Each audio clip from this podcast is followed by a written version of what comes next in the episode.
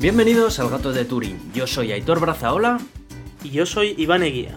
Estás escuchando el programa 52 y hemos tardado un poquito en llegar, ya que hemos cambiado la periodicidad. Ya hemos visto que muchos de vosotros nos habéis hecho llegar vuestros mensajes expresando pues vuestra pena de que lo hayamos alargado. Mensajes que por un lado pues nos han hecho algo de ilusión porque oye, eso quiere decir que se nos echan falta y cuando alguien echa falta a alguien es por algo. Así que queremos agradeceros a todos los que nos habéis mandado. Eh, luego también hemos recibido alguna fe de ratas eh, avisándonos de, bueno, pues de, un, de, un, tema que tocamos que, que, bueno, nos confundimos un poco al hablar de diámetros, radios, etc, etc, ¿no, Iván? Sí, eso es, hablábamos de, de, un planeta extrasolar que era de. que tenía un radio algo más que el doble de la Tierra. Eh, o el diámetro. Y, sí, dijimos que era el doble de, de la Tierra, pero. Eh, claro, no explicamos que era el doble de, de, diámetro. Efectivamente es muy distinto decir que alguien. que un planeta tiene el doble de diámetro. A decir que tiene el doble de volumen o que es el doble de grande, porque eh, tener el doble de diámetro, por ejemplo, es, es ser 8 veces más grande o, bueno, o, o sea, multiplicado por, por 2, por 2, por 2, o sea, es porque es en tres dimensiones. Es sí. decir, que, que, es mucho más grande. No, no, es dos veces la Tierra, sino que sería eh, dos veces de diámetro únicamente. Pero bueno. ya solo, solo la circunferencia sería mucho más grande ya el volumen muchísimo. Pues un saludo a Juan Ortiz Delgado, que es el oyente que nos mandó esta nota, y, y, bueno, animándonos también para que sigamos con el podcast y demás. La verdad que es un lujazo tener oyentes como vosotros. Bueno, pues no sé si me quiero enrollar un poquitín más o tú quieres añadir algo y si no empezamos a hablar de tecnología que tenemos bueno, unos temas. Dime, más dime. que nada pedir una semana más perdón por el, por el tema de iBox que eh, los episodios están saliéndonos como una semana tarde o casi casi pero sí que es verdad que no tenemos nuestros control sobre ello, ya que eh, por cada episodio eh, directamente iBox no nos saca, no nos lee el feed, con lo cual tenemos que andar mandando emails al soporte técnico y es verdad que son muy lentos para responder, así que bueno. Sí, es verdad. No sabemos cuándo saldrá este en. Se me había olvidado. bueno, a ver, la, las últimas noticias que tenemos del soporte técnico de iVoox es que supuestamente ya está solucionada la incidencia. Supuestamente, porque la anterior vez también supuestamente. Sí, también supuestamente está solucionada. Así que sí. bueno, vamos a cruzar los dedos y a pensar que en el momento en el que publiquemos este episodio se publique más o menos al mismo tiempo tanto en iTunes como en iVoox, como ocurría antes de tener todos estos problemas. Uh -huh. Así que no mucho más, eh, vamos a ir empezando a hablar de tecnología. Bueno, pues eh, tenemos unas nuevas gafas de realidad virtual barra realidad aumentada en el mercado, Iván. ¿Otras más? ¿Otras ¿Ya cuántas más? son? Sí, señor. Pero eh, lo interesante de estas es, en primer lugar, la empresa de la que vienen y, en segundo lugar, eh, el concepto que, que propone. Eh, estamos acostumbrados a que una de los, las barreras de entrada a las gafas de realidad virtual que se han ido presentando hasta hace poquito, bueno, pues eh, aparte del evidente precio, eh, que no es precisamente barato, era que también necesitaban un PC de unas prestaciones, digamos, elevadas, un buen Master Race, de lo que se llama, ¿no?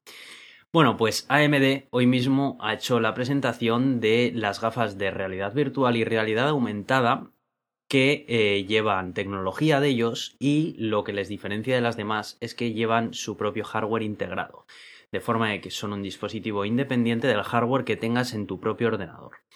Eh, son unas gafas que además eh, su otro atractivo es que mezclan la, lo que es la realidad aumentada y bueno, para los que no sepan muy bien qué es la realidad aumentada, es que estés eh, visualizando los ent el entorno de tu alrededor y que sobre ese entorno se estén proyectando elementos que en la realidad no existen, pero que, digamos, lo está añadiendo la gafa que llevas puesta.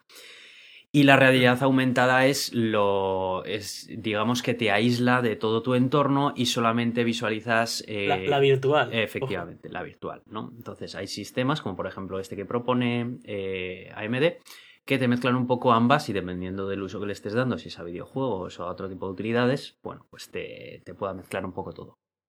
La verdad es que la, la estética que tienen es un poco similar a todo lo que hemos visto, pero sí que tienen pinta de que son más pesadas y tiene su lógica en que, hombre, llevar el Una hardware gráfica necesario. integrada, ¿no? Claro, efectivamente. Eh, vamos a hablar ahora de su tecnología y es que llevan un panel OLED de una resolución 2K. Eh, la, la verdad que las pantallas OLED están dando muy buenos resultados, sobre todo por la calidad de los negros, que prácticamente son... eh, en OLED el negro es, digamos, la falta de luz, así que es de lo mejorcito que hay. Y lleva, digamos, un, un chip R7 de la gama de Radeon. Y es un es una APU, en realidad, lo que sería un ordenador completo, un sistema de ordenador que, que es todo en la misma placa. Y va a funcionar con Windows 10 Project Dragon, que es una versión de Windows 10 pues especialmente diseñada para, para este tipo de dispositivos. Hay un vídeo muy Es chulo. decir, que no, no requieres ordenador. Eso es, eso es. Hay un vídeo muy chulo en el que se presenta un poco un render de las gafas y que se pueden ver ahí, bueno, pues con una locución grabada así como muy futurista y tal, hablando de lo innovadoras que son y tal. Pero como todos los que estamos ya metidos en este mundo de la tecnología, esto ya nos empieza a sonar un poco a chino, ¿no, Iván? Eh, sí, bueno, a mí me. mm, Sobre esas gafas me sorprende primero el hecho de que tengan un ordenador entero con un SSD de 256 GB, 8 GB de RAM. eh, bueno, una, una barbaridad de bicho que lo llevas en tus ojos, que no lo entiendo muy bien también. Y allá la resolución 2K también en- ahí pegada en tus ojos, no sé si vas a ver algo, o sea, si vas a distinguir píxeles o qué, o sea, no, no, No, le veo no el creo, sentido eh. a, a tanta densidad de píxeles y a tanta a tanto bicho teniéndolo de, de- de tu cara. El hecho de que use Windows, bueno, pues mm, nada es perfecto.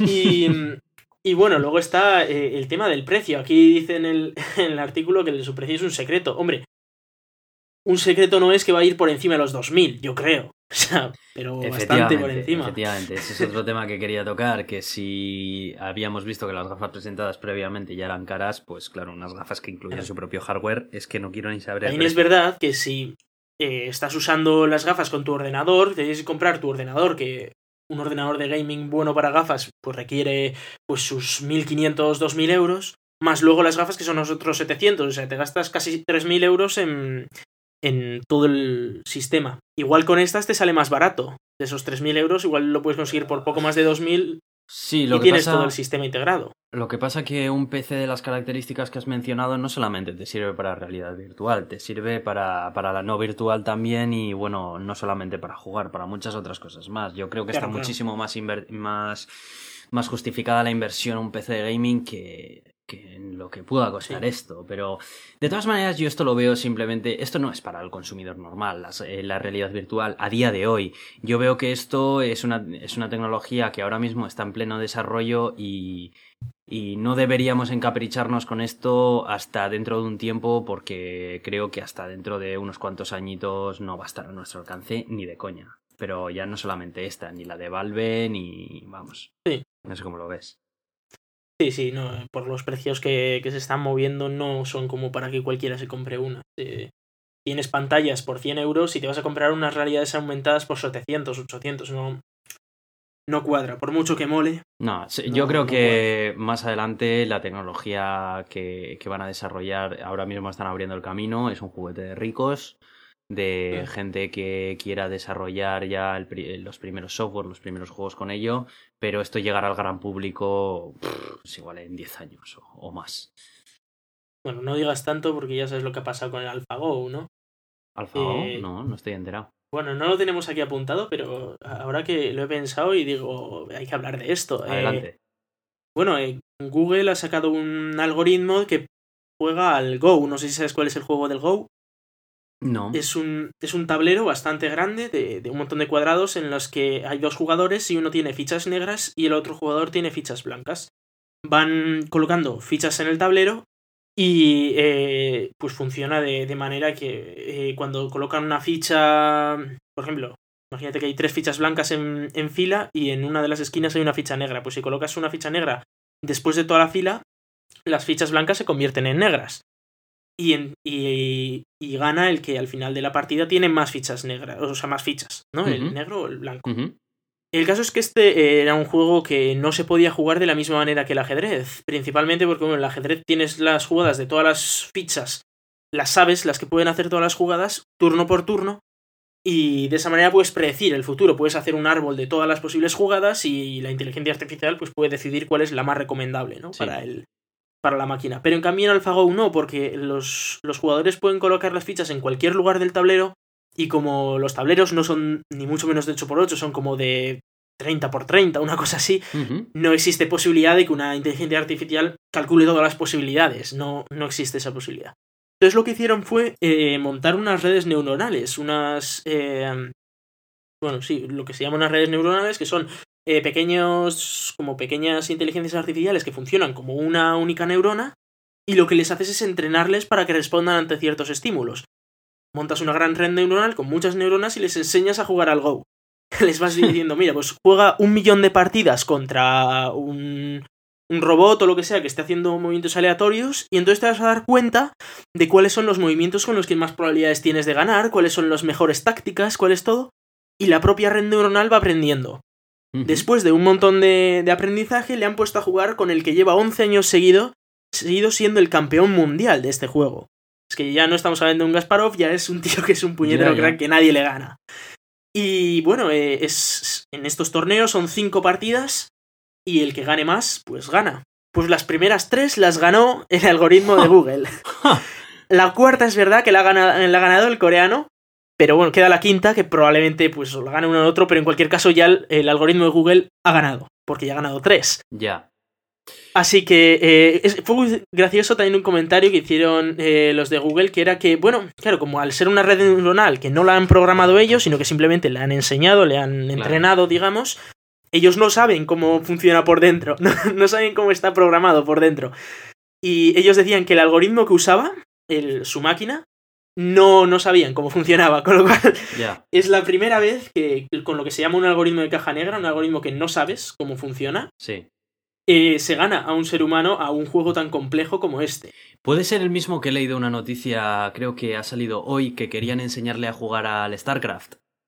Contra ah, ya tanto no sé si le quieren enseñar más. Por poder le pueden enseñar más, claro. Me ha parecido leer que quieren enseñar a jugarle a jugar al StarCraft contra quieren quieren ponerle a jugar al StarCraft contra los campeones mundiales de los eSports de StarCraft. pues podría ser, podría ser. La verdad es que eh, es espectacular eh, todos estos conspiranoicos de, la singularidad, que es esos que dicen que va a llegar un momento en el que la tecnología va a llegar a ser autoconsciente, es decir, que va a poder ver sus propios fallos y saber cómo mejorarse. Y ese momento es bastante preocupante porque, claro, la tecnología se va mejorando a sí misma y cada vez se mejora más rápido. Lo que se llama una singularidad tecnológica en la que no sabemos cómo acaba, porque no se sabe a dónde puede llevarnos. Están los catastrofistas que dicen que se va a acabar el mundo porque las máquinas se van a revelar, y otros que dicen que va, no pasará nada.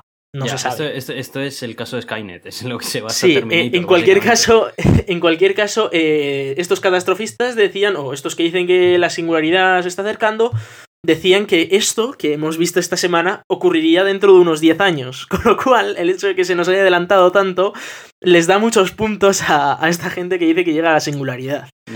Pues, pero bueno, es verdad que todavía queda mucho para eso, pero sí que es verdad que es un, vamos, un avance increíble en inteligencia artificial, el de conseguir resolver este juego y ganar al mejor del mundo. ¿Qué pasa? Como ya os digo, es mucho más complicado. Para un ser humano no es más complicado que, que, la, que el ajedrez, pero para una máquina es muchísimo más complicado que el ajedrez, pero muchos órdenes de magnitud. lo cual es espectacular. Luego también juegas, eh, la máquina juega con el papel que le da eh, la superioridad de, cálculo que tiene con respecto a un humano, ¿sabes? Porque al fin y al cabo eh, el aprendizaje y error de un humano es muchísimo más lento que el de una máquina. Una máquina lo aprende la primera vez. Tú igual tardas en aprenderlo, eh, fallo y error, fallo y error, hasta que ya... Pues y además, una máquina no va a tener sesgos, en el sentido de que eh, sabe perfectamente que cuando algo tienes una probabilidad de... Si hago este número, sabe la probabilidad que tiene de que esto vaya mejor, no sé qué, porque ha jugado un millón de partidas y sabe exactamente la probabilidad de haciendo esto de que le salga bien tú igual has jugado un millón, que lo dudo mucho, pero has jugado muchas partidas y dices, buah, esto me ha ido bastante bien, pero no tienes la idea exacta de cómo, cómo de bien te ha ido o de tal. Es mucho más complicado para un ser humano eh, que para una máquina, pero es verdad que hasta ahora no existían algoritmos tan complejos que eran capaces de hacer esto. ¿Qué pasa? Bueno, pues eh, vamos a ir avanzando y vamos a volver a hablar de nuestro invento favorito y es Hyperloop y ha vuelto a salir una nueva noticia que yo la he guardado pues porque me ha parecido bastante simpática, la verdad, porque muy a menudo eh, pensamos que todo lo relacionado con esto tiene unos problemas de con unas soluciones muy complejas y demás, ¿no? Pero también tiene problemas de los más sencillos, ¿no? Sencillo el problema en sí, y es que, claro, nadie se ha parado a pensar que con lo rápido que va Hyperloop, que es el sistema este de Elon Musk para transportar personas de un lado a otro a 1200 kilómetros por hora de distancia, ya me dirás tú que puedes ver por la ventana a 1200 kilómetros hora. Pues muy pocas cosas o nada. y lo que veas probablemente te pegará un mareo que tiene que ser eso, vamos. Bueno, pues se han dado cuenta de ello y ya han propuesto una solución. Y la solución pasa por, en vez de ventanas, poner paneles de realidad... ellos lo llaman como realidad aumentada, una cosa así, asistida.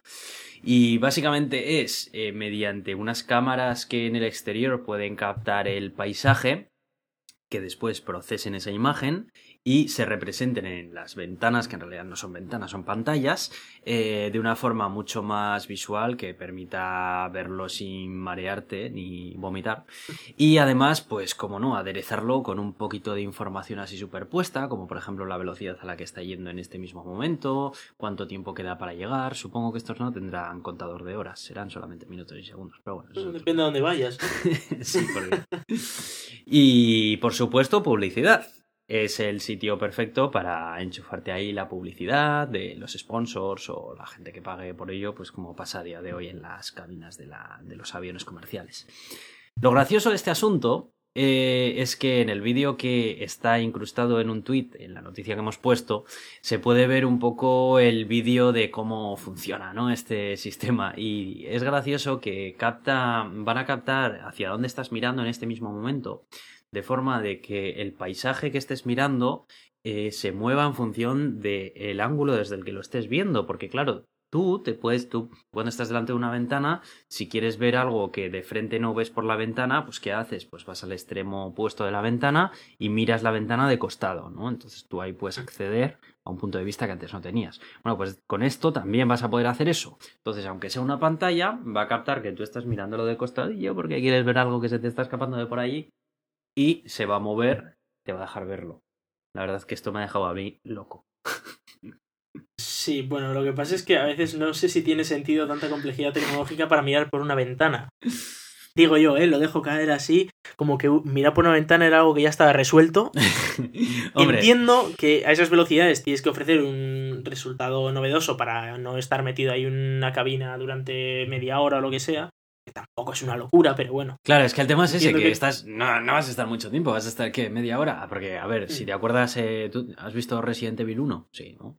No, no he visto. pero da igual, hazme spoilers si quieres. Bueno, pues en La Colmena, que es el laboratorio en el que desarrollaban el virus T, eh, era, estaba bajo tierra y ahí había gente que trabajaba pues todo el día en los laboratorios de La Colmena, ¿no? Y para que no les dé la sensación de estar cerrados, pues tenían, digamos, que lo que serían ventanales, que en realidad tenían una imagen siempre puesta de, de, un paisaje de la ciudad ahí que salía luz y demás, ¿no? Para que no tal. Pero claro, esa gente iba a estar ahí todo el día ahí currando, dale que te pego. Pero aquí 30 minutos, pues chico, ¿qué más te da? Ponme una serie de Big Bang Theory que duran 20 minutos y ya he llegado y ya está, ¿no? Digo Big Bang Theory porque me pones un Breaking Bad y ya no me da tiempo. Me vas a dejar siempre el final del episodio. o sea, que tampoco puedes poner aquí. En fin. Bueno, pues sin más, esa era la noticia y bueno, me ha hecho, me ha hecho gracia y, y ya está. Bueno, pasamos a hablar de temas un poco más serios y vamos a hablar un tema que últimamente a Iván le trae de cabeza. Eh, vamos a empezar hablando acerca de la disputa de Apple con el FBI y si bien es cierto que no me quiero enrollar mucho con esto porque ya me empieza a aburrir un poco el tema, pero sí que quiero mencionar un poco la noticia y hablar más adelante acerca de la privacidad en sí y es que lo último que ha ocurrido entre el FBI y Apple es que el gobierno de los Estados Unidos eh, le ha insinuado que podría tener que ceder el código fuente de ellos. Eh, claro, esto ya es una posición mucho más hostil por parte de, del gobierno de Estados Unidos, porque ya no estamos hablando de que desarrolles una herramienta así, que ya era algo muy heavy, sino que me vas a dar el código fuente y ahí sí que tengo yo miedo, ¿sabes? O sea, el código fuente, perdona, me has dicho qué. Entonces, no sé en qué va a acabar esto, pero Apple está preparando su respuesta y, y vamos, esto va a ser, yo creo que dentro de poco, eh, bueno, eh, la, vamos a tener una keynote de Apple dentro de no mucho, va a ser en una semana, creo que es el lunes que viene, si no me equivoco. Sí, creo que sí. Estoy prácticamente seguro de que se va a hablar algo en la keynote. Me da a mí la sensación, porque además la última versión de ellos, que llevan bastantes betas, más betas que las habituales antes de liberar la versión final, me parece como que la están alargando para sacarla en la keynote. Y no es una versión de ellos gorda, como suelen hacer, que la suelen presentar en el WWDC, es un punto 4 o no me acuerdo por qué punto van, pero es un punto pequeño, ¿sabes? Y están haciendo más betas públicas de las que habitualmente suelen hacer para liberar una, una, una versión del sistema operativo así. Sí, estarán viendo a ver qué tal funcionan las puertas traseras estas. Mm, no, no, lo creo, no lo creo, porque si no, no estarían con todo este jaleo, hombre. Me da a mí la sensación de que van a tocar el tema en la keynote y probablemente salga eh, la nueva versión de ellos en la keynote con algo que anuncien. Me da a mí. ¿eh? Personalmente, eh, aquí, bueno, te iba a decir que estoy con el FBI, pero eh, no, o sea, no exactamente con el FBI, no exactamente lo que dice el FBI, pero sí que estoy de acuerdo con que se debería liberar el código fuente de, iOS. No por el hecho de, de, que el FBI tenga acceso a él y pueda hacer lo que quiera, sino por algo muy simple. Y es que no puedes estar seguro de que algo no tiene puertas traseras, eh, por mucho que Apple diga que no las tiene, a no ser que el código efectivamente sea público y puedas verlo y decir, ah, pues no, efectivamente no tiene, o bueno, o al menos no se ven. Eh, sí que considero que, sería mucho más eh, transparente y precisamente, tanto que está defendiendo Apple la privacidad, eh, sería mucho más transparente y para el tema de privacidad muchísimo más seguro si liberaran el código fuente. Ahora, ojo, eso puede tener sus consecuencias también en el sentido de que puede perder seguridad y tal, y bueno, y podría tener competidores, aunque eso con licencia se puede resolver en cierta medida. Pero el hecho de que se liberara el código fuente, desde luego que, nos daría mucha más seguridad. Eh, porque claro, nunca sabes si el algoritmo de cifrado que están implementando tiene una puerta trasera. Nunca lo sabes. Hombre, que sea libre. yo sé que es tu sueño húmedo, pero también es cierto que que es un tema muy complejo, liberar así de, de, la noche a la mañana todo el código fuente de un sistema operativo de una empresa que su negocio no está... No lo sé, a ver. Software, ¿eh? Ellos venden dispositivos. Es verdad. Entonces, no sé, a lo mejor lo están valorando, que, que no te extrañe, entonces, mm. no lo sé. No sé, sería un movimiento muy interesante por parte de Apple. Sería interesante el poder tú tener el poder tú tener un iPhone y decir, mira, no me, no me confío ni en, ni en lo que me manda Apple ni nada, pero tengo el, el código fuente en la web, lo compilo yo y me lo meto yo en mi iPhone y no confío en nadie, pero, me lo hago yo. Pero el, Apple nunca va a permitir que, que sea así por, la, por, por, el simple hecho de la experiencia de usuario que tanto valora Apple. Ojo, el mismo código eh, que usan ellos. El mismo. Ya, ya, pero... meterlo tú. Pero me parece que esa complejidad no quiere que Apple se vea en sus productos ni de coña. No, no, que tengas la posibilidad, no digo que, ellos lo sigan manteniendo exactamente igual que hasta ahora, pero además tengas la otra posibilidad, eso estaría chulo. Vamos, hasta yo me plantearía comprarme un iPhone. Hola, hola, hola lo que ha dicho. Hola, hola, hola lo que ha dicho. Esto queda grabado, ¿eh? Hombre, ya lo sé, ya lo sé. Bueno, pues sí. Y eso a pesar de todos los problemas éticos ¿eh? que tiene. Iremos, seguiremos un poco también. No quiero dar mucho la chapa con respecto a la gente, con respecto a este tema. Simplemente quiero ir diciendo un poco lo mm. más así remarcado de todo este tema, porque eh, estoy seguro de que estáis hartos de escuchar noticias y, de extensos debates acerca de esto en un montón de sitios. Así que bueno, simplemente quiero mencionarlo así por encima. Sí, más, más allá de, bueno, si no, aquellos que no estén enterados, solo por dar un par de pinceladas, básicamente el FBI lo que quiere es poner una puerta trasera, lo que se llama una puerta trasera, en el, en el código de Apple, que les permita descifrar dispositivos. Esto, eh, más allá de que digas, bueno, imagínate que, el FBI es bueno, imagínate ese mundo, ¿no? Eh, imagínate que es bueno y que lo van a hacer para el bien. Pero más allá de eso, es que el, el hecho de que exista una puerta trasera en un software como estos es que esa puerta trasera no solo es para el FBI, es para cualquiera que la conozca. Y hacedme caso que tarde o temprano se conocen. Hmm. puede tardar dos años, tres años, pero se va a conocer. Y de la misma manera que al FBI le van a hacer una puerta trasera, le tendrían que hacer otra a Europa, otra a otro sitio. Así que sería un coladero más que un sistema operativo.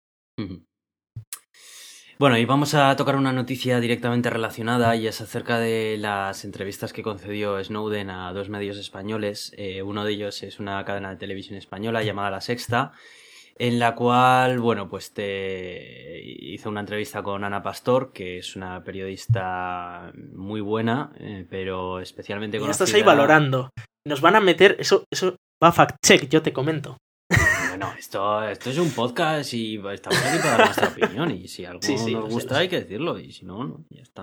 Para, para, para, para, ser parciales estamos y ser asépticos ya están los medios de comunicación que cobran por ello, ¿verdad? Nosotros. Bueno, pues eh, eso, es una periodista sobre todo conocida pues por su agudeza a la hora de lanzar las preguntas y, sin cortapisas, ¿no? Y... Sí, básicamente siempre eh, aquellos a los, que son entrevistados piensan que es del contrario. Yo he visto que la han acusado desde ser el PP hasta ser del Podemos, o sea que... Vamos. Sí, Eso es que algo está haciendo bien. Entonces, bueno, si bien es cierto que yo no estuve siguiendo el programa no, no lo vi. Eh, he leído el artículo que os enlazamos en las notas del programa, en el que hace un breve resumen acerca de lo más reseñable que comentó.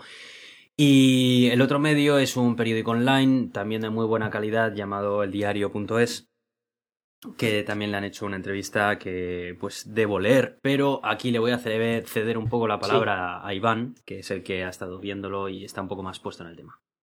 Sí, bueno, eh, primero de todos os recomendamos tanto ver la entrevista, que además, eh, aparte de la versión que sacaron en internet, o sea, en la tele hay una versión completa con todo lo que no salió en la tele, eh, que lo han publicado también. Y más allá de eso, también leeros la entrevista, ver la, del diario.es, porque se complementan una a la otra y, y están muy chulas ambas. de aquí. De aquí que se saca, bueno, no es nada que no se supiera ya de la época de, la filtración de, los datos de Snowden, más allá de algún, de algún punto que él pues, ha llegado a acusar en estas entrevistas al propio gobierno español de filtrar información, de, bueno, pues de todas estas cosas que se sabe que lo hace. De hecho, parte de los documentos ya así decían, como mensualmente hace cuatro años se, se registraban 60 millones de llamadas de, de, españoles en Estados Unidos, es decir, o sea, no es que llamadas entre españoles desde Estados Unidos se registraban, 60 millones al mes. Eh, Estados Unidos fue gracioso que lo que dijo fue que no, es que esos son militares nuestros que hablan entre ellos. Y dices, ni de palo. O sea, imagínate, si fueran 60 millones de militares tendrían que estar haciendo una llamada al día. Cada uno. es una locura, no son militares, ni de palo. No son. Son personas, son, somos todos nosotros. Es que, que ¿Qué tipo de medidas es esa de espiarles? No, hombre, yo entiendo que si están hablando los militares entre ellos, pues es un asunto de seguridad nacional porque son militares, ¿no? Entonces, bueno, eso puede entenderse que si lo hacen con el móvil del trabajo se les registre. Pero más allá de eso, son 60 millones al mes, eso son conversaciones de personas. Eh, que también están leyendo SMS, pues tanto los mensajes de WhatsApp que tú envías, eh, lo que tú compartes y envías a Facebook, mensajes privados por Facebook, eh, todo, básicamente todo. algo curioso que explicó es que em, tenía la NSA pinchado el, cable oceánico. Eso es algo bastante curioso porque es un cable como de dos metros de diámetro, ¿vale? Y lo tenían pinchado. Eh, toda esa información directamente se volcaba en unos. en, en un montón de bases de datos. Y, eh, claro, era gracioso porque el gobierno de los Estados Unidos decía, no, es que nosotros no miramos conversaciones de nadie que no sea relevante. Y dices, ya, pero es que directamente coges toda la comunicación. Ya, eso no se puede hacer, ¿no? Del cable oceánico y lo metes en una base de datos. Entonces, estás ya metiendo toda la comunicación. Y de ahí, pues, eh, sí, principalmente se centraban en, en análisis de metadatos, ya que, eh, por ejemplo, si envías una, una llamada cifrada, ¿vale? Aunque ellos podrían llegar a descifrarla, es un trabajo muy costoso y, entonces pues no les sirve no les sirve ese trabajo si lo que quieren es espiar a todos. Lo que hacían era ver los metadatos, ver con quién, con quién hablas, cuándo hablas, con qué periodicidad, desde dónde, con quién estás, em, qué líneas de teléfono usas, eh, qué tipo de conversaciones puedes tener, pues eh, todo eso lo iban analizando y lo iban metiendo en bases de datos con eso eh, se sabe mucho más incluso que el, o prácticamente no, requiere información añadida de la propia conversación. Es, decir, es bastante fácil si sabes exactamente quién está con quién, qué ideas tiene cada uno y con quién han estado hablando antes y tal, sabes perfectamente de lo que están hablando. Y más allá de eso, pues, pues sabes perfectamente de lo que, de lo que pueden estar, puedes acusarles o lo que sea. Eh, también datos curiosos que, que, dio fue el hecho de que, eh, claro, Obama, después de toda la presión a cuenta de cuando salió todo esto, organizó dos, eh, dos investigaciones paralelas independientes. A cuenta de, bueno, pues realmente, a ver si dices, hombre, pues claro, dices, si, si nos están espiando a todos, pero a cambio paramos, lo, paramos el terrorismo, pues habría que replantearse si es bueno o no espiarnos a todos. Mi opinión personal, y no opinión, o sea, es bastante fuerte, es que ni de palo. O sea, aunque paráramos todos los actos terroristas, ni de palo podemos dejar que nos espíen. Claro. Pero más allá de eso, eh, se demostró en esas, en esas investigaciones que eh, en ningún caso habían siquiera eh, ayudado a esclarecer un, un, delito de terrorismo en, en suelo estadounidense.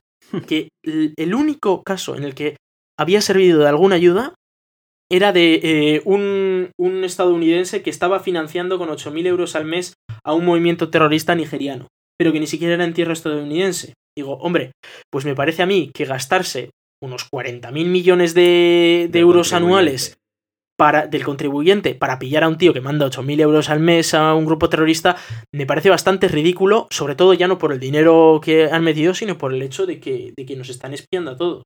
Obviamente eh, el interés está claro, ¿no? El interés no es eh, no es ese único caso. Obviamente están sacando mucho más partido de, Claro. de, esas, de ese espionaje que, que bueno, Es- el esto lo explicaba simbólico muy caso bien. de- del terrorista ese. ¿no?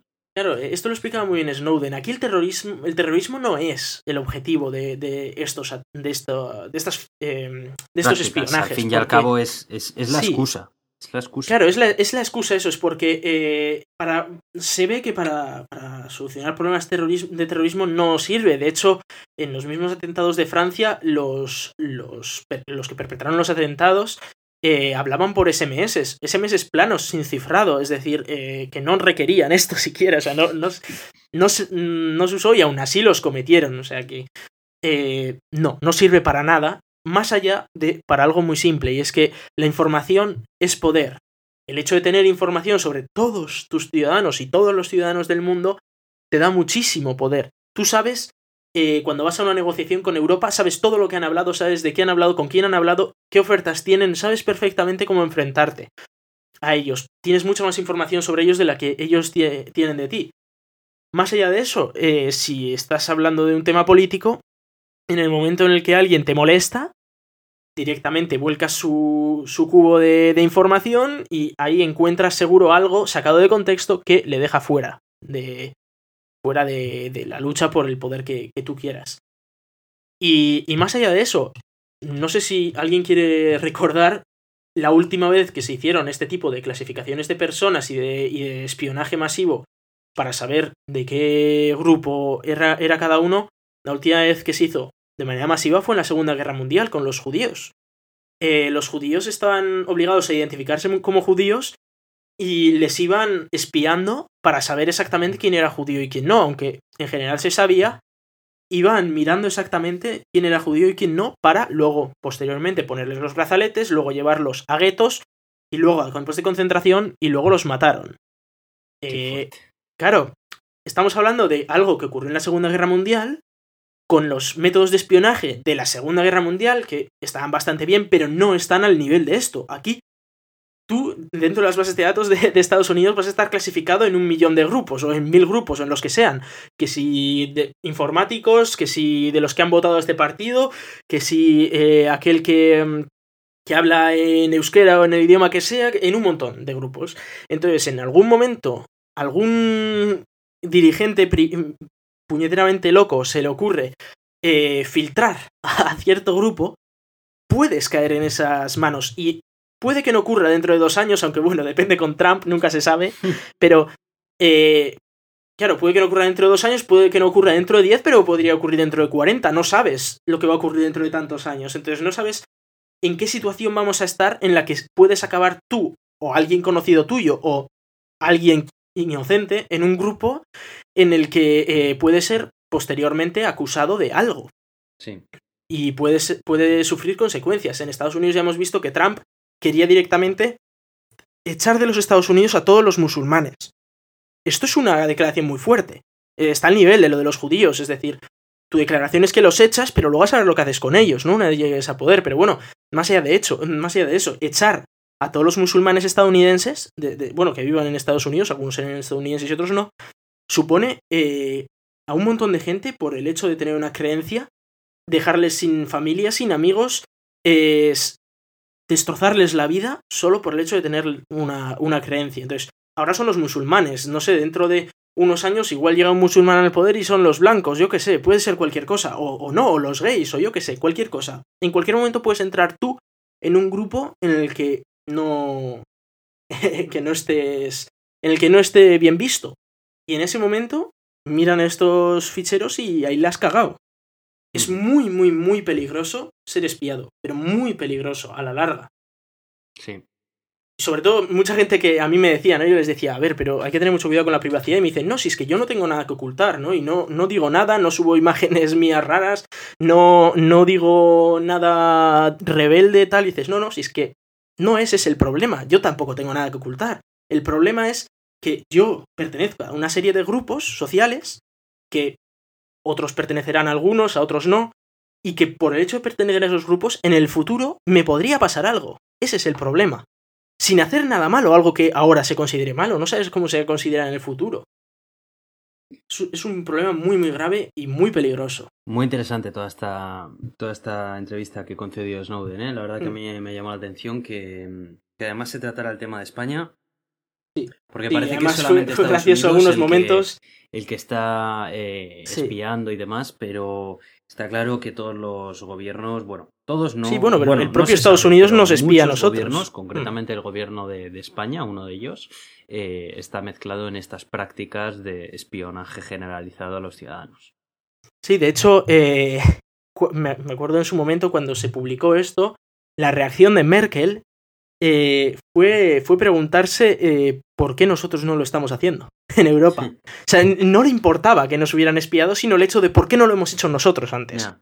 Y de hecho se invirtió, se, se invierte desde entonces un montón en, en eso, en, en espionaje, para poder igualarnos a, a la NSA espiando a todo el mundo. Eso es muy, muy, muy preocupante, pero muchísimo. Y, y ya os digo, eh, me decían en su día que, que y de hecho nos hablaron por, por un comentario que hicimos aquí en, en El Gato de Turín, de que eh, a veces los... De hecho, nuestro comentario fue que a veces los estados son más peligrosos que los propios terroristas. Y eh, a esto nos referíamos precisamente, ¿no? A- al hecho de Sí. que eh, el que nos quiten nuestra propia privacidad, a la larga puede ser mucho más peligroso a nivel general que los terroristas. Un terrorista puede hacer un ataque, eh, como hemos visto en Francia, como hemos visto en España, como hemos visto en Estados Unidos, muy grave, totalmente condenable, que no se puede permitir, en el que mueran cientos de personas.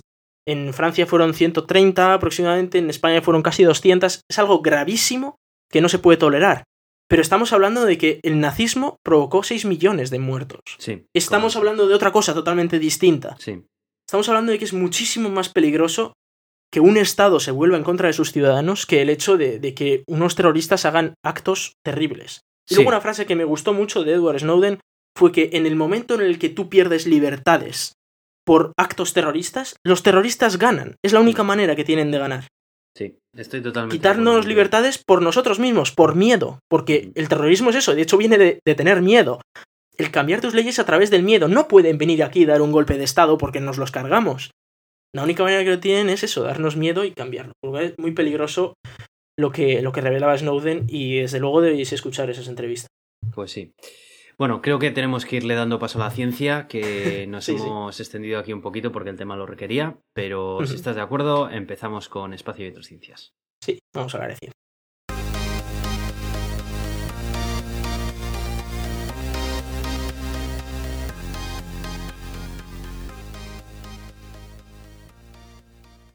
Bueno, empezamos hablando de, de lo que ha sido la, la misión de, de esta semana, lo- lo ma- la mayor noticia, y es que eh, ha despegado la, la misión europea ExoMars. Es una, una misión que además está dividida en dos partes, la primera que ha despegado ahora y la segunda que despegará en 2018. Eh, bueno, el despegue ha sido todo estupendo, ha salido todo bien, con un cohete Proton desde Baikonur. Y, y bueno, ya está la sonda rumbo a Marte que llegará, si no recuerdo mal, el 19 de, de octubre de este mismo año.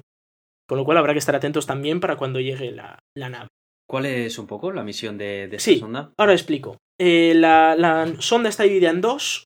Está primero un pequeño aterrizador que, que va en la parte delantera de la sonda y luego por detrás una sonda de comunicaciones, digamos.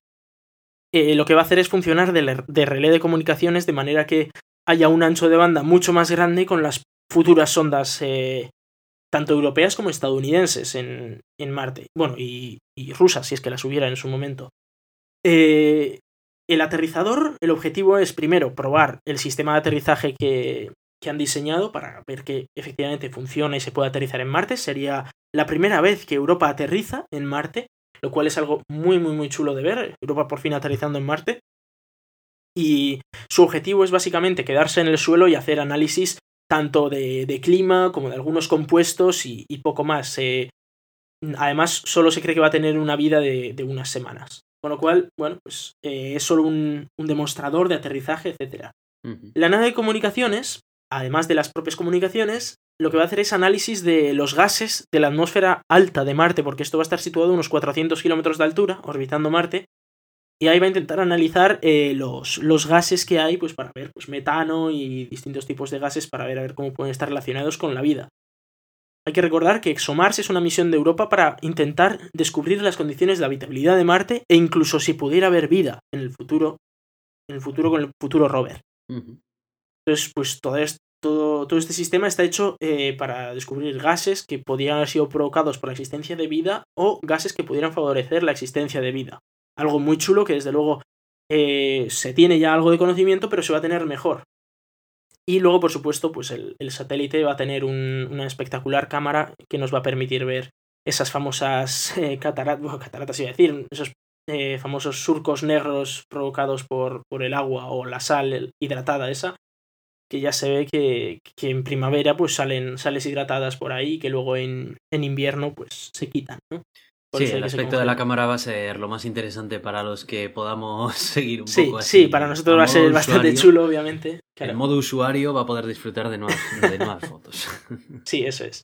Eh, y bueno, más allá de eso, esto es básicamente para poner, eh, claro, ¿para qué quieres un pedazo de relé con un ancho de banda enorme? Bueno, pues lo que quieren es para cuando dentro de dos años lancen el, rover ExoMars, pues tener un buen ancho de banda con un rover ya europeo en la propia superficie marciana, que este sí ya tiene una misión más clara para, buscar señales de vida, claro. De aquella vida, pues bueno, no se sabe exactamente si podría haber vida en Marte, podría ser que, hubiera vida en Marte, aunque dejadme que lo dude muchísimo, o al menos en las capas superficiales de, de Marte, ¿no? Igual el subsuelo sí que podría llegar a haber algo, pero bueno. Difícil. Difícil, sí. Las condiciones son muy, muy extremas, hay mucha radiación solar en la superficie, mucho frío en la superficie, pero es verdad que podría haber incluso acuíferos bajo tierra en la que no hay mucha radiación y bueno, nunca se sabe ¿no? lo, que puede, lo que podemos encontrar. Eh, el rover ExoMars, vamos, ni el rover ExoMars ni el aterrizador actual están preparados para perforar el suelo. Para eso habrá que esperar a futuros rovers como, podría ser, por ejemplo, el, el rover de 2020 de la NASA o cosas así, pero bueno. En cualquier caso, vamos a tener muchísima información sobre Marte y, a ver qué nos cuenta esta, esta misión. pues la verdad que es bastante interesante la misión. Y bueno, eh, vamos a hablar de InSight, que es la otra misión de Marte que tendría que haber despegado ahora en, en este marzo. Eh, la, la, misión de la NASA de este año en el que querían precisamente, una de las cosas que querían hacer era eh, agujerear ese, ese suelo marciano para, primero, para descubrir ese tema de cómo, cómo aumenta la temperatura en, en, Marte y tal, pero también para tener un sismómetro que, que permitiera saber exactamente cómo es, cómo es por dentro Marte, ¿no? Qué capas tiene, a ver si tiene un núcleo, etc. Eh, como recordaréis, bueno, el sismómetro que se llamaba 6 eh, había sido construido por, por, Europa y se cascó la, la, abertura. Claro, todo esto es un sistema es que tiene que estar en vacío absoluto sobre la superficie marciana para detectar todas las ondas, todas, las ondas gravitacionales, las, las, ondas sísmicas. Em, claro, eh, el problema era que tenía que ser muy duro, muy resistente y tal, y resultó que les llegó a los de la NASA partido. Entonces, claro, no podía estar en vacío porque se salía, o sea, se El, entraba. el el aire. MRV, que ha venido a toda pastilla y... Sí, algo así debió ser, claro. Están hablando que repararlo puede costar 150 millones de dólares, con lo cual no es una tontería, ¿vale? O sea, el MRV se ha, se ha cargado algo bastante chulo.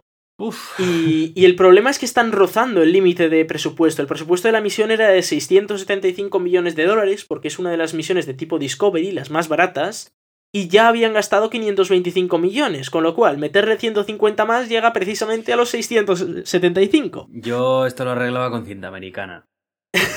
sí, ¿no? Claro, eh... Ya ha dicho, bueno, la, la noticia está en que efectivamente la NASA ha dicho que va a seguir adelante y dice, bueno, no lo vamos a cancelar. Es que está toda la sonda, está todo hecho, solo que se ha partido ahí una, una carcasilla.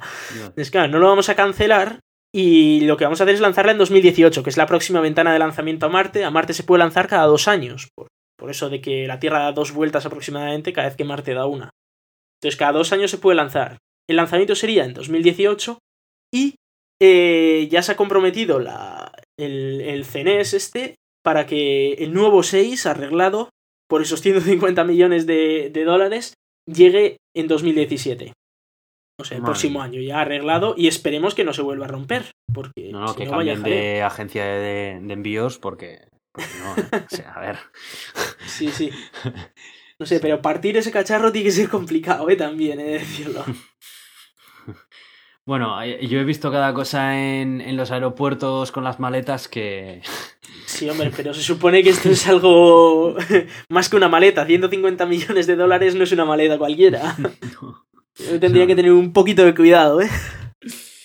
Madre En cualquier caso, eh, es una misión muy chula porque por primera vez conocer de primera mano cómo es. eh, cómo son las capas internas de, de Marte, el si tiene un núcleo activo o no, el, el- básicamente el cómo es Marte por dentro es algo muy, muy, muy interesante para, para Marte. Sí, porque es algo de lo que solamente se tienen suposiciones, ¿no? Claro, no se Claro. sabe, no se sabe a ciencia cierta por el hecho de que, eh, claro, la única manera de saber lo que hay por debajo de ti es por ondas sísmicas. Eh, aquí es donde los pobres de, de la tierra hueca se quedan sin habla porque no saben, no entienden el Pero tema. Da, pero da igual, pero tienen, siempre te sacan un montón de... Sí, el caso es que si, si la tierra fuera hueca, vamos a suponerlo, no, no, puedes mandar una onda sísmica y que llegue al otro lado. Ya, porque bueno, no pero, puedes. a ver, dirán que esos resultados están creados por un gobierno que manipula para engañar sí. a la civilización y... Conspiranoias hemos, hemos tenido siempre, es lo que hay. El caso es que eh, eh, la manera de saber cómo es por dentro es efectivamente mandar ondas sísmicas y lo que haces es ver cómo rebotan esas ondas sísmicas dentro, del, dentro de la Tierra o dentro de Marte en este caso, pues para ver su estructura interna. Hasta ahora, ¿cómo se sabe eso? Pues a través de cálculos gravitatorios, de cálculos de composiciones superficiales, de cómo se mueven las cosas. Bueno, sí, pero no, no tienes una medición real de cómo es el interior. Con lo cual, pues sería por primera vez eh, tener esa medición y ver a ver cómo es Marte por dentro. Muy chulo. Nos toca hablar de nuestro amigo Elon Musk, ¿no? Sí, señor. se, sí, estaba, señor. se estaba haciendo esperar, aunque lo hemos mencionado antes con el Hyperloop, pero se estaba haciendo esperar. Y, y bueno, por fin lanzan el segundo eh, lanzamiento del año. Hay que recordar que eh, SpaceX quería lanzar 17, ¿no? Este año. Es decir, más de uno por mes. De hecho, se esperaba que este fuera lanzado a finales de enero y que hubiera habido otros dos en febrero. Pero bueno, ya se ve que se está retrasando. Ya lo dije yo en su, vida, en su día que no iban a conseguir seguir eh, su, sus planificaciones. Pero en cualquier caso, después de cinco intentos, han conseguido lanzarlo. Y bueno, la noticia no es el hecho de que hayan lanzado un satélite, el SS-9, ni el hecho de que hayan lanzado un Falcon. Eh, la noticia está en que iban a volver a intentar recuperar la, la primera etapa. Eh, ya había avisado Elon Musk que esta era un- una misión muy, muy, muy, muy complicada de recuperar. Hay que recordar que este satélite iba a, órbita geoestacionaria, es decir, a unos 36.000, 38.000 kilómetros de altura. De hecho, al final la, la posición más alta que alcanzó fue de 41.000 kilómetros de altura. Es muy, muy lejos, no es como algo que va a la estación espacial que va a 400 kilómetros. Estos son 30 y pico mil, 40.000. Con lo cual, eh, la velocidad que alcanzaba esa primera etapa era muy, muy, muy alta. Casi, casi no les quedaba combustible para, para volver. Y no les quedó. Entonces eh, fue bastante curioso porque se veía en directo cómo estaba llegando, llegando, llegando el, el cohete, la primera etapa, aterrizar, y de repente se cortó la imagen y tuvimos que esperar una hora para que nos confirmaran que efectivamente había tenido uno de estos desensamblajes inesperados muy rápidos. Y es otra forma de llamar del copón, ¿no? un piñazo, sí, de los, de los chulos. Lo, lo que no he conseguido ver ha sido un vídeo de, del, del impacto. De hecho, creo que no lo han publicado. Yo creo que ya hay tantos vídeos de impactos de cohetes Falcon que ha dicho Elon Musk si no hace falta. O sea, ya. Ya os lo ya lo hemos imagináis. visto. En plan, Sí, os lo bueno, vais pues, imaginando, eh, eso es. Pinta y colorea. Pues sí, básicamente. sabes lo que hay. Joder. Pero bueno, eh, sí que es verdad que, que fue, un, fue muy interesante, estuvimos muy atentos, eh, se pegó el piñazo. Hombre, es que. Pero ya lo había avisado. Recuperar un lanzamiento geoestacionario habría sido. Sí, sí, habría sido espectacular. O sea, Una- yo le habría tirado dinero a la cara vamos. o, o billetes del Monopoly, porque si no hay Ah, dinero. pero o sea, se habría coronado. Eh, además, es una barcaza en medio del mar, o sea, una locura. En cualquier caso, la próxima misión, que todavía no hay fecha, pero en teoría debería ser este mes, en marzo, eh, deberían conseguir recuperarla porque ha dicho Elon Musk que las probabilidades de, de recuperación son del 70%, con lo cual, ahí ya estamos hablando de un número relativamente interesante en el que sí que se ve que, que podría haber una recuperación en mar, que eso estaría muy chulo, la verdad. Y sería la primera vez que SpaceX consigue aterrizar un cohete en el mar. Algo que es muy interesante, desde luego. Pues muy bien. Y tenemos también un. eh, que se ha detectado el noveno planeta. Bueno, esto todavía está todo muy entrecomillado, ¿vale? Porque eh, no se ha des- eh, no se ha visto el noveno planeta, ¿vale? Pero eh, ya hemos hablado aquí, lo hemos dicho much- muchísimas veces, que habían hecho un análisis de cómo estaban las, las órbitas de un montón de cuerpos más allá de, de lo que nosotros conocemos del sistema solar, más allá de Neptuno, y se habían dado cuenta de que ahí había algo, había una órbita de otro planeta que, que estaba haciendo que todos esos objetos estuvieran en unas órbitas muy determinadas. Y bueno, ya parece con esos descubrimientos, esos cálculos matemáticos, que estaba bastante claro que efectivamente había un planeta, que tenía que haber. No, no había mucha duda al respecto, pero efectivamente eh, tenía que haber un planeta.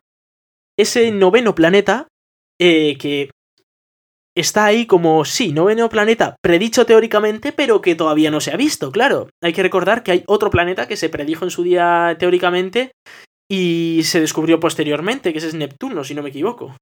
Urano Neptuno, creo que es Neptuno. Que, se, que efectivamente se predijo matemáticamente y, y se encontró. Con lo cual, eh, ya tenemos un noveno planeta predicho matemáticamente y ahora hay que encontrarlo. Y claro, ¿dónde, dónde miras, no? Porque una órbita tan grande, de, de tantos miles de, de años luz, claro, Claro, revisarla puede estar entera. en un montón de sitios. Claro, puede estar en todos lados. Es, es una elipse que atraviesa miles y miles y miles de millones de kilómetros. Y dices, claro, ¿dónde exactamente está el puntito en el que está el planeta? ¿no? Entonces tendrías que revisar toda la órbita que tardaríamos muchísimo. Pues lo que han hecho ha sido eh, comprobar exactamente la posición de la sonda Cassini con eh, Saturno respecto al sistema solar y viendo cómo iba modificándose esa posición, han hecho cálculos para descartar zonas en las que no puede estar y dar más probabilidad a ciertas zonas donde sí puede estar ese planeta, dentro de esa elipse que efectivamente es su órbita. Con lo cual ya tenemos un, dibujito bastante chulo que, que lo podéis ver en el artículo que os enlazamos de Daniel Marín, en el que eh, se ven unas zonas que no se sabe exactamente si podría estar ahí y una zona en la que es muy probable que esté. Con lo cual ahora ya tienen menos, menos cielo para, para mirar, al menos con una alta probabilidad de, de éxito de encontrar el, el susodicho planeta. Y a mí, sinceramente, me encantaría volver a tener nueve planetas en el sistema solar. Sería algo muy... Hombre, muy además chulo. teniendo en cuenta de que tiene pinta de ser un planeta grande, ¿no? Claro, estamos hablando de un planeta más grande que la Tierra. Más pesado, al menos. Y probablemente más grande. Con lo cual, es un planeta muy, muy interesante. Un planeta helado en los albores del sistema solar, que encima ya lo predecían muchos modelos teóricos. El, el modelo que más se usa de la formación de nuestro sistema solar es el modelo de Niza, que predice la existencia de un planeta más, que ha desaparecido, que no existe, que no está en la, en la actualidad, con lo cual el hecho de encontrarlo significaría decir, oh, pues, pues mira, efectivamente teníamos razón, los, los cálculos daban. Habrá que verlo. Eh, prácticamente ya se, se, se, confirma la existencia eh, de, de, este planeta. con todos los datos que tenemos, casi seguro existe. Pero ahora hay que encontrarlo, saber exactamente dónde está y ver efectivamente cómo es. Porque estaría muy chulo mandar una sonda allí. yo lo dejo sí. caer, sé que no va a ocurrir, pero yo lo dejo caer. La verdad hay... está ahí fuera. claro, hay que reconocer que mandar una sonda hasta este bicho es casi imposible. O sea, no casi imposible, pero es muy, muy caro. complicado. Muy complicado. Claro, es, es un, un, sitio al que eh, nuestra nave más rápida, la Voyager, tardaría, no sé cuánto, cuando dijeron, como 150 años. Uh -huh. eh, no estamos aquí a esperar 150 años, la mayoría de sistemas ya ni funcionarían. Tendríamos que mandar un bicho más rápido, lo cual es más caro. Bueno, es un jaleo sí. mandar allí algo. Y mucho menos ya si encima queremos que se quede allí grabando, que no haga como con Plutón, que pasó de largo y, y justo tuvimos unas fotos un día. La limitación si de la vida allí... también. ¿Mm? La limitación de la vida humana, porque eso ya lo ven. Sí, eso es. Sí, más allá de, de, 50 años, yo diría que nadie quiere hacer una misión tan larga porque efectivamente eh, no políticamente no, no es recomendable. No consigues mucho. Muy bien. En cualquier caso, pues... muy buena noticia el, el, saber ya las zonas en las que buscar. Sí. Muy bien, pues eh, con esto hemos tocado la última noticia de espacio y otras ciencias y vamos a ir cerrando el podcast ya. ¿Te parece? Sí, sí. Vale, pues vamos a recordar que nos podéis escuchar en Euska Digital los jueves a las 7 de la tarde y eh, los domingos a la misma hora, la repetición, en Radio Podcastellano cuando salgamos. Eh, como estamos ahora, como hemos cambiado la frecuencia a dos semanas, pues va a ser, como es lógico, vais a ver que se emite dos semanas el mismo episodio hasta que se saque el siguiente. Eh, podéis mandaros eh, vuestras sugerencias, comentarios, lo que queráis a gato de Turing gmail.com, eh, mencionarnos en nuestra cuenta de Twitter que es arroba el gato de Turing. También estamos en Facebook, en iTunes y en ebooks. Eh, yo soy Aitor, arroba cronosnhz en Twitter. Yo soy Iván, arroba en Twitter. Muchas gracias.